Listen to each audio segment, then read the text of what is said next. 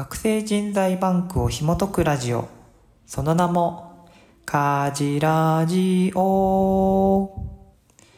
この番組は学生人材バンクの提供でお送りします。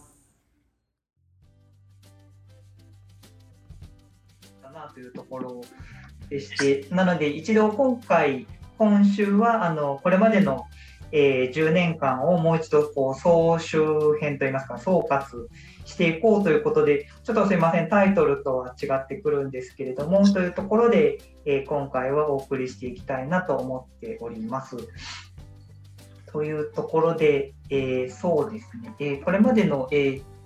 ラジオの回をざざっと振り返っていこうかなと思うんですけれども、えっ、ー、とですね、まず、えっ、ー、と、そうですね、これまでの回を振り返りますと、えー、まずですね、えっ、ー、と、第0回ということで、まあ、あの我々としてもまあ初めてのネットラジオというところで、あのえー、人材バンクが設立前の、えー、2000年、2001年のあたりからちょっと始めていこうというところで始めましたっていうところからですかね。っていうところから1回、2回目と進んでいったんですけれども、どの辺からまず、えっ、ー、と、まず私でいくと、えっと、まあ、そもそものきっかけは、やっぱりその JIT っていう、あのえー、なんていうんでしょう、ネットベース、メールベースのメール、メーリングリスト形式のコミュニティに玄也さんが参加されて、そこのコミュニティに関われていったっていうところが、そもそものきっかけっていうところなのかなというところからですかね。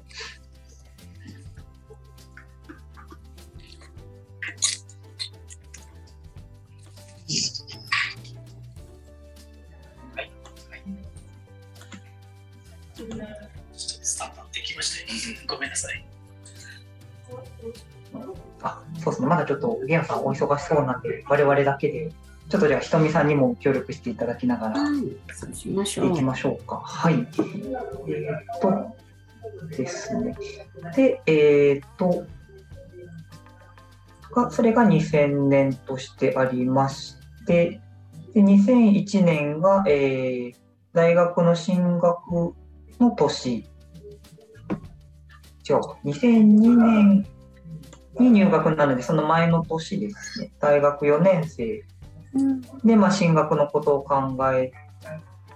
て、まあ、鳥取に残るのかどうかっていう中で、えーと、学生人材バンクのプロジェクトを発表する機会が、えー、あったっていう中で、えー、バンクの構想をケンさんが発表したところ参加した社会人からの受けも良かったっていうところでじゃあやってみようかっていうところでが、えーと、人材バンクの立ち上げ翌年からにつながっていくっていうところで。えー、で翌年2002年に、え、学生人材バンクが、え、学生団体として、え、立ち上げられるっていうのが2002年の4月ですかね。で、え、学生人材バンクの、え、活動としては、え、2002年のメモを見ていくと、その最初はあの学生向けのアルバイト情報をどんどん発信していったっていうところからが始まりだったのかなというふうにお話を伺っていたと思います。で、えっ、と、メモの、え、ー、2ページ目くらいかな。えっと、っていう中で学生の登録者数をだんだんと増やしていって400人から最大で900人まで増えていったと、まあ、鳥大自体が5000人規模の中でまあそれくらいの学生を確保というかキャッチしていったっていうところがまずその学生人材バンクとしてのまず第一歩っていうところから始まり。で次に大きなこの年の動きが国分祭という、えー、全国規模の、えー、イベントが鳥取で開催されたのがこの年ででそのボランティアセンターに、えー、ギアさんが、えーと、関わるっっていうところがこの年の大きな出来事の2つ目だったのかなというところです。で、まさんとしても、あ、さん復活です。えっ、と、こういうコーディネート力っていうのをこう身につけたかったっていうようなところもあった中で、まあ、そのケンヤさんの思いともマッチしてたっていう中でボランティアセンターに関わられていく中ででボランティアで関わり始めたはずなのにい行き着いたところはその事務事務局というか実際はこう自分でガンガン回していくっていう立場に立つことになり、ま、あとこの時のに、えっと、こういうボランティアコーディネートを学ぶ師匠に出会われたのがこのタイミングっていうところだったっていうようなお話を聞いていて、まあ、いろんなご苦労された話を聞き聞き聞きっていう中が2002年だったのかなと。はい、かな10年分あるから逆にむしろなんか角さんとかひとみさんとか梶君とかが、はい、ここもっと聞いてみたいみたいな。質疑応答形式で1時間あったのやった方がなんか時系列だと同じになっちゃう気がするんで。そうですね。なんか短縮しただけになっちゃう、ピンポイントで聞いてもらった方がいいかもしれないですね、はい、どうでしょう？お二人でなんかまずここ聞いてみたいみたいなところは。してもいい一度10年分を流してみたいかなと思います。なるほど、えーと、10分ぐらい15分ぐらいでできるかなっていう感じ。あ、はい。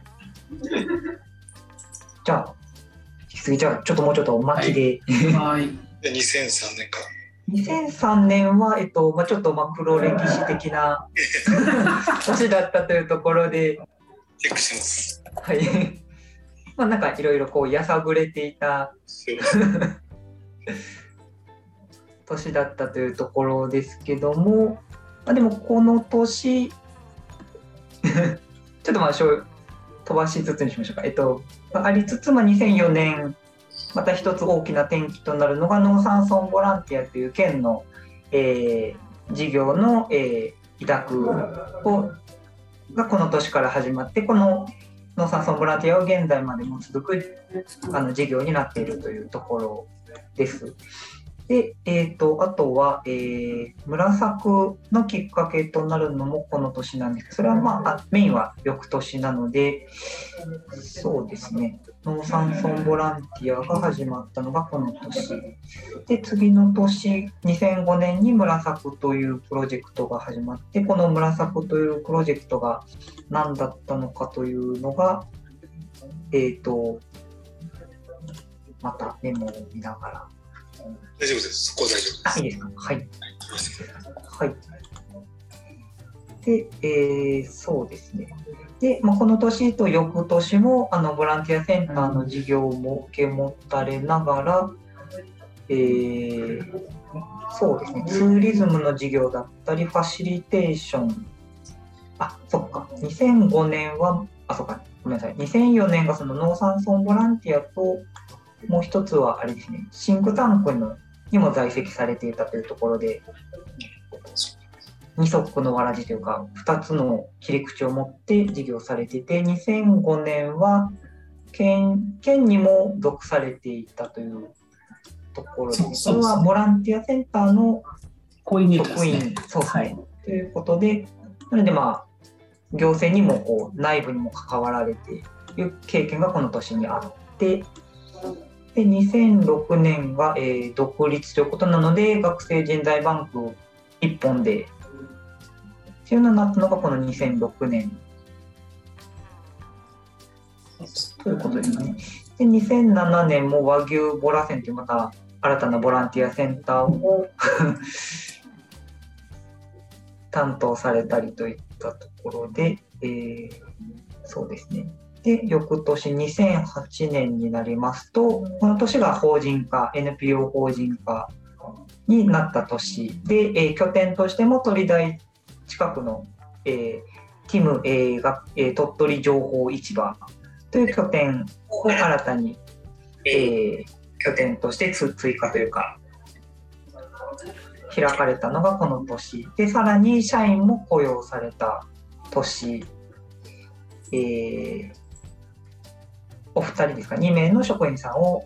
雇用されたとでさらに往来日本という全国的な、えー、賞も受賞されてあの全国的にもあの知名度といいますか認知度が一気に高まったのもこの年ということかなと、はい、思います。はい、で2009年になりますと、えー、またボランティアセンターの事業を受けられながら未得レンジャーというまたこれも農産村ボランティアに続いて現在まで続く、えー、学生プロジェクトが、えー、始まった年だったり、えー、日野楽園ですとか、あとは NPO 相談窓口ということで、あの NPO 学生団体から NPO 法人までっていう、まあ、これまでの経験などを生かしながら、えー、他の NPO の相談にも乗っていくという、まあ、いわゆる中間支援と言われるような、えー、ところにも、えー、事業といいますか、サービスを広げていかれていたというところになります。はいで、えー、2010年になりまして、えー、いわゆる3人娘となる、えー、3名の新卒の、えー、女性3名を雇用されたのが2010年だったり、えっと、会議ファシリテーションで有名な釘山さんの研修が始まったりですとか、えー、グリーンツーリズムというのの連絡会これにあの新卒の3名の方がそれぞれ関わっていかれるようなっていうところがこの年ということで、社員も結構増えていく年、組織としてもかなりこう、一つ大きくなっていく年が2010年。で、2011年になりますと、えっ、ー、と、それまでの、えーと、民主党政権の、えー、一連の改革といいますか、動きの中で新しい公共という、あのまあ、NPO をにこうなんていうかフォーカスしていくような、えー、大きい国からのお金が降りてくる年がこの年でその中で学生人材バンクとしては、えー、NPO のシーン、えっと、その前の前の年くらいにも上がってたような県内の NPO を支援していくっていう役割を担われなったりっていうこともされてあとは、えー、農村6期という、えっと、あれですね、6次産業プロジェクトを、まあ、県内でも立ち上げるのを支援するっていうようなところの中で実際に始まったのが、一つが、えっと、えー、なんだっけ。ババア。ババアしか出てこない。ハンター民宿ババア。ハンター民宿、すみません、ババアしか出てこない。ただのババ。ひど いですね。はい、かなりひどいですね。はい。っていうあの具体的なプロジェクトを立ち上げるところ、まあ、いわゆる伴走的にそういうプロジェクトの支援にも関わっていったというのが、えー、2011年。で、えー、2012年については、えー、この年がちょうど設立から10周年の年ということで、まあ、10周年記念の事業もされながら、まあ、あとはいろんなボランティアセンターがこの、あ、えー、また全国規模の、えー、イベントがいくつかある中で、都市緑化フェスでしたっけ？フェスティバルですとか漫画博といったようなイベントのボランティアセンターも、えー、受けられてというような年ということでざっくり駆け足で10年間振り返ってきました。という中でそうですね、すみません、ちょっと前回聞きたかったのは、この10周年の時にどういったことをしたのかなみたいなことを簡単に、すみません、まず私からお聞きできたらなと思ったんですけど、10周年は、えーと、はい、まあ、一番大きかったのはあれです、えーと、全国の農業系学生団体みたいなところを調べて、うん、で、えーと、農村サミットという名前で、えーとまあ、その10団体ぐらいかな。で、それもあの飛び台の先生の研究費とかも協力していただいて、えーと旅費をいくらか出してで、えー、まあ同じような多分悩みを抱えていると思うんであのワークショップみたいな感じで、はい、なんかそういう団体が今後どうしていったらいいんだろうねみたいなのを話し合うみたいな機会を、えーと、作ったのが10周年の、まあ、一つメインのプロジェクトなるほどな。鳥大の筒井先生はもうこの時期、もっと筒井さんともうちょっと早かったと思います。はい。筒井さん今年18年目って言ってたので、へえ。なので、えっ、と、2003年ぐらいに来てるんじゃないかな。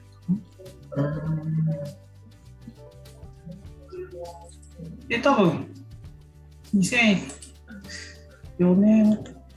農村ボランティアが始めて、農村ボランティアのことについて、はい、少し動き始めて、それで、えっ、と、東京の、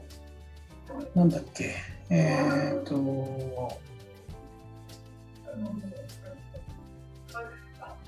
地域づくりインターンの会っていう、はい、地域づくり。あそうそう。そうの勉勉強会みたいなのになんか発表で来てくれって言われて、はい、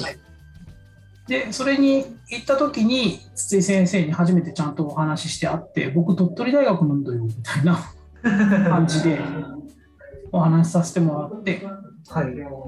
東京で。そうそうそうそうそう。それででそこから帰ってきてから、まあ、接点が増えてみたいな感じなので2006とかそのぐらいだったと思うんです。じゃあ筒井先生とも長い付き合い。いや相当長いでですすね相当ですね。今日もあの近くにお越しいただいてますけど。そうですね、干物ファイター終わってから来ていただい。て、えー、のどぐろちゃっかり食べてました。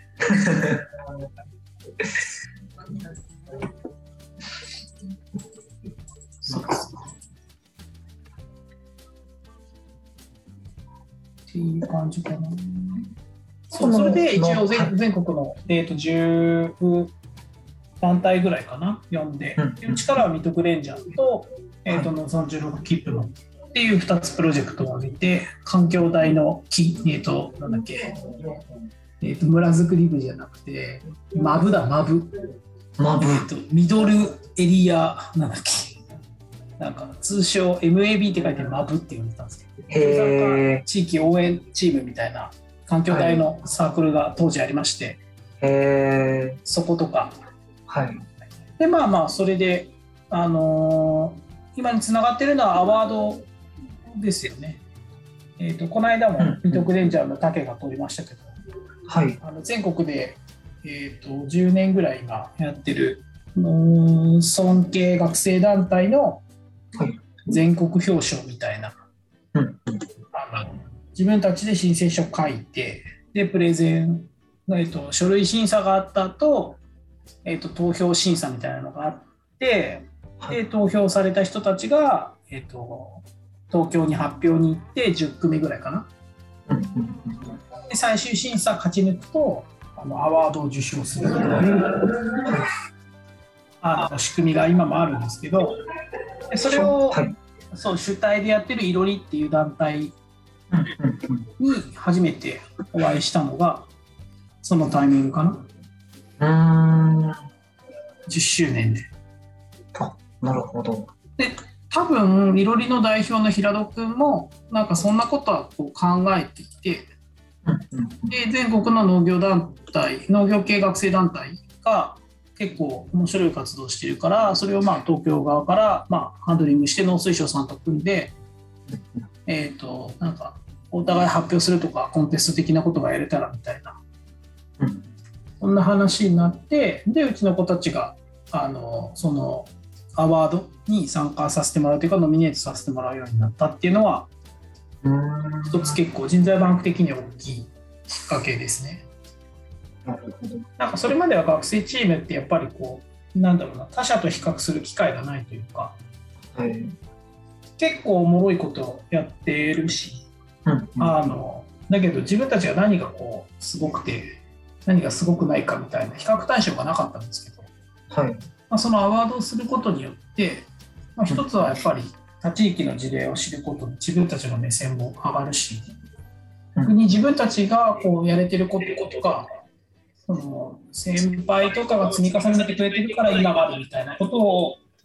再確認する上では結構このアワードっていう環境が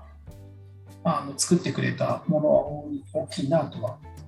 思いますけど、まあ、それのきっかけになった、えーと、農村サミットというこの10周年やったっていうのも大きいかな。と。なんか最初はあのまたあの今度ゲストに来てる白米さん。はい。に、まあ、一つは本かけって言われてて。でその本かけの流れの時に何かやったらいいんじゃないみたいなお話もあって、はい、それであのじゃあやりますかみたいな話で。で県庁もだから行動でさせてもらったはず。あへえうん。なんか本当は最初は鳥鳥大でやりたかったんだけど、はい、なんか鳥大の場所が取れなくて、はあ、そうそうなんです。学祭期間中にやるから、はい、あもう一番人が集まりやすいかなと思ってやったんだけど、はい、あ鳥大が取れなくて。で県で拓磨さんにお話しして行動を、が比較的広くて、でまあその後10周年のこの新会はだから大学の盛況でさせてもらって。うんそうそう。っていう感じでした。移動してもらってみんなに。次回はアジトでやってましたね。その後。えー、そうそうあすごいね斬新なんですよ。10周年だから矢野さんとか、はい、当時関わってもらっていた地域の方とかもお呼びしつつ、はい。えー、その人たちがあの学生たちがやってるワークショップを外から見るっていう。ワークショップに入ってもらうと若干流れが変わっちゃいそうだから大人は学生たちのやり取りを見守るみたいな当時ポジションにしてもらって、そう。で学生たち同士でまずは話をしようみたいなワークショップをその県庁の行動を使ってさせてもらってましたね。であとは10周年でお世話になった社会人の方とかもお呼びして、はい、その懇親会をやったのかな。大体どれくらいの規模でいやでも100人ぐらいじゃないかなサミット自体がサミット自体が多分、はい、えー、と全国から10団体ぐらい呼んで、まあ、環境大とか、はい、まあ、うちらのメンバー入れると全部で14ぐらいだったはずなんでで各団体から2人とかかな来てもらってたのが、まあ、学生たちだけで多分50人か60人ぐらいいて、うん、で大人が30人ぐらい来てた気がする。うん確かに全国からそれだけ呼ぶって結構大掛かりですね。なんかまあ学生とはいえですけど。うん。うんそうそう。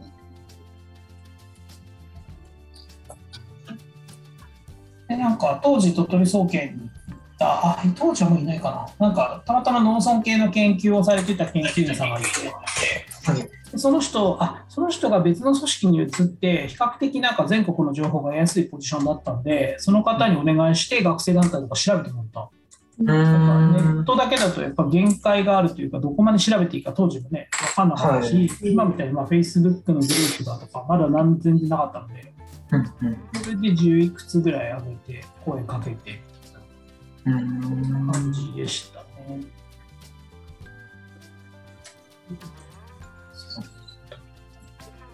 まあでもそういう区切り系の企画をやるのが大事だなって思いました。うん。その他の全国の団体ってこ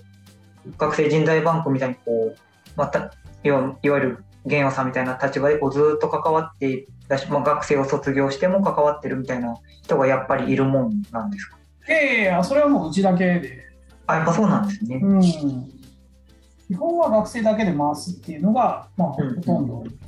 うんうん。そのいろりさんもやっぱり学生が代々引き継いでってっていう。そう当時だから平戸君が作ってまだ何年目かだったから。うん。うん。で結果的に平戸君もやっぱりいろりはいろりで現役生がやるみたいな形にしてで OBOG はごぼうっていう団体を作って OBOG を逆からしたらごぼうなんですよなるほど。へえ面白い。へえ。ででそれが全国のその農村系の要はいろりが集めたアワードとかに出た子たちが大学卒業後も農的なことで関わりたいみたいな社会人プロジェクトをしたいっていうのでごぼうっていう卒業生チームを作っていてうんだからそういうパターンもあるけど、うん、うちみたいになのは珍しいんじゃないかな。まあまあそもそも関わり続ける理由ってあんまないから普通に考えると。うん、あ確かに。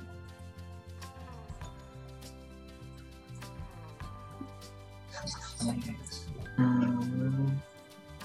あとは NPO の中の学生部門みたいなので持ってる農村系はあんま聞いたことがないけどやっぱり教育系とかが、うんうん、ああります？よね。ああ確かに。なんか農業系ってなると、うん、学生人材とバンクくらい全国を見回してもっていう感じあフィールドがまず地方でしか作りにくいしね。あまあそうか。そうですよね。し、まあ、あと農学部のある学生エリアがやっぱり作りやすいというか、起きやすいっていうことを考えると、そもそも農学部って、えっ、ー、と、国公立以外で私立でやってるところって数校しかないので、うん。とか、まあ、やっぱりなんかそういうなんかジャンル的特性はあるなと思いますね。まあ、今だとやっぱり学生団体系では三井農業関係なく地域系学部鳥取でいうと地域学部みたいなところも出てきていたりとか、あの逆にそのマーケティングみたいなところから経営学部とかそっちの人たちがやってたりとかっていう部分もあるんですけど、うん、うん、団体がっていうのはそうですね。ありがとうございます。すみません、私が結構10周年ので聞いちゃったんですけど、はい、どうですか、ひとみさんつのだと。そうね、えっと、学生人材バンクさんで、まあ、いろんな取り組みを本当に毎年変わるぐらいの勢いでいろんなことされてるんですけど、えっと、ボランティアセンターっていう言葉が出てくることがすごく多くて、で、えっ、ー、と、ボランティアセンターっていうのは、まあ、ボランティアを取りまとめて、で、日程を組んだり、人員配置をしたりするところって、簡単に言ったらそういうところって思ったらいいですか？はい、そうです。うん、で、それのノウハウが、えっと、鳥取県の中では学生人材バンクさんにめっちゃあるんだけど、というか、玄陽さんにめっちゃあるんだけどって感じなのかな。けどあそうす、ね、でも他の人はあんまし持ってないっていうふうに、えっと、聞いて思ったんですけどそれってそう？そうですね。そうです。はい。これね全全国で農業系の学校少ないんだみたいな話があったんですけどこのボランティアセンターっていうもの自体も全国で見ると少ないの？えいや、えっと、例えば今回オリンピックもボランティア配置したじゃないですか。はい、なので、比較的こうイベントのボランティアを、イベントにある程度数の多いボランティアを当てようと思うと、ボラ線っていうのは作られることは多いです。うんはいでまあ、それをどういう運営方法にするかとかにもよるんですけど、なんかその辺が、えーと、NPO 系のところが運営する場合もあるし、まあ、例えば人材会社さんとかがやることもやっぱあって、オリンピックはだからパスナ系とかやってんじゃないかな、おそらく。人材派遣あそうそうそうそうそう、うん、まあ、人数がめちゃめちゃ多いので、もともと仕組みを持ってるっていうのがあるとは思うんですけど、やっぱりこう、あの時お話ししたように、マッチングがめちゃめちゃめんどくさいん。で、面倒くさいというか、あのちゃんとやったらですけどね。うん、はい。なので、ただ鳥取県内でいうと、えっ、ー、と、なんかたまたまですけど僕が経験をしていて、で、えーと、そのボランティアセンターの運営方法っていうのが比較的その参加者満足度が高いというか、うん、あまあ、参加者自体がの自主性を上げるみたいな立て付けで作っていたので、うん、それになるとやっぱりイベント会社さんとかにお願いをしてもやっぱり回せなかったりとかするのであのまあ、そういうのでどうやら人材バンクはやれるらしいっていうのが、まあ、あったというのとやっぱりこうなんか毎、まあ、たまたまですけど2000えー、っと567の3年間が連続してあり、で、えー、と1年挟んで2009年に日本の祭りという、まあ、国のイベントが来てあり、また1年あ、えー、とまた2年挟んで都市緑化ボランティアみたいな感じで12年まさみでこう起きていると比較的うちのことが忘れられずに続いているみたいな 感じです。ただこの2012年の都市緑化フェアあ2013年か2013年の植物祭と都市緑化フェアをやった後やっぱりこの5年ぐらい、えーと、大きなイベントをそもそも呼ぶ機会がなかったりとかしたので、あのなので今回で言うと、えっと、なんだっけ、ワールドなんちゃらかんちゃらジャパン。忘れちゃった。ワールドマスターズあ、そうそうそうゲーム。はい。はい。あれのボランティアセンターの話は、うん、あれです。えっ、と、一旦多分イベント会社さんに見積もり依頼を出してしまっていて、うん、予算をが取り終わってからうちに相談が来たので、うん、なので、いや、この見積もりじゃ絶対無理だよって言って、うん、で、えーと一応なんかコンペ的なあのものが出たので、絶対無理だよっていう意味で、えーと、上限の倍ぐらいのちゃんとした見積書で提案書を書いて一応出した。倍、うん、いや倍っていうか。っていうか半額でやろうとしてそうそうそうそう。あだからあまあまあうん。やっぱ集めるのがどんだけ難しいかっていうのがやっぱ普通は分からないので、うん、人材派遣会社的に考えればあのそれでいけるだろうみたいなとこと、まあ、おそらくその仕様を見る限りはそのボランティアセンターは作るけど最終的にボランティアが集まらなかったら多分各自治体基礎自治体さんに動員をかけるっていう仕様にするんだろうなっていうふうに読み取れたので、うん、だからそうなんていうんですかね。あの動員で間に合わせるって多分誰もハッピーにならないですよね。実は。運営補助、はい、でそれはあの担当者からすれば一番簡単なんですよ、はい、あのだってね本人は県のイベントで、えーと、日本全国で動いてるやつで関西広域連合に関わっているがゆえに絶対大事ですみたいな。でなんか会場として自治体さん手を挙げたんだから最終的にはもう自治会に声かけるなになんないし何とかしてくださいって多分まあ丸投げするわけですよ、ね。はい、っ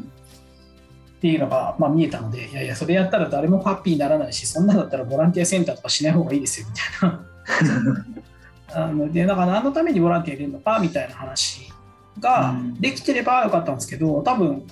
見積もりだけはイベント会社さんに振って出しちゃってたみたいで予算はこんだけしかないですって言われたんでいやそれやったら無理っすねっつって。